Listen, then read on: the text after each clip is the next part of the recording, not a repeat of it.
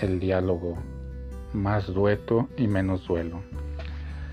En Asia Menor, a finales del siglo I, comenzaron a aparecer los primeros interrogantes sobre el seguimiento de Jesús, los problemas sobre la fe, la relación entre Jesús y el Padre y otros.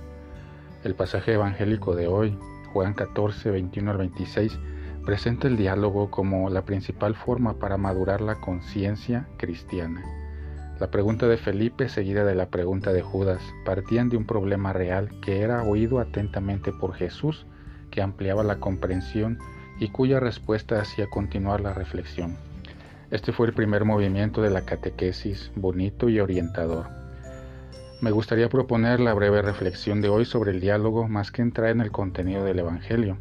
Me gustaría detenerme en el método o más bien en la espiritualidad porque el diálogo es más que una técnica, es un estilo de vida, es una apertura a la gracia. El cardenal Gianfranco Ravasi reflexiona que la apertura de la Iglesia al mundo contemporáneo debe superar el duelo para llegar al dueto. Necesita pasar de la disputa, de la confrontación a la conciencia de la pluralidad. Somos muy diferentes y es posible buscar la armonía, el hilo que une. Aquí el diálogo se vuelve fundamental aunque exigente. Es, es que quien dialoga necesita conocer sobre sí mismo, sobre su palabra para no imponer y ser libre en la escucha. Sigmund Bauman, estudioso de la posmodernidad, afirmó que el Papa Francisco y su búsqueda por integrar al mundo a través del diálogo ha sido la figura más escuchada en Europa porque sabe de dónde habla y conoce la palabra que sirve.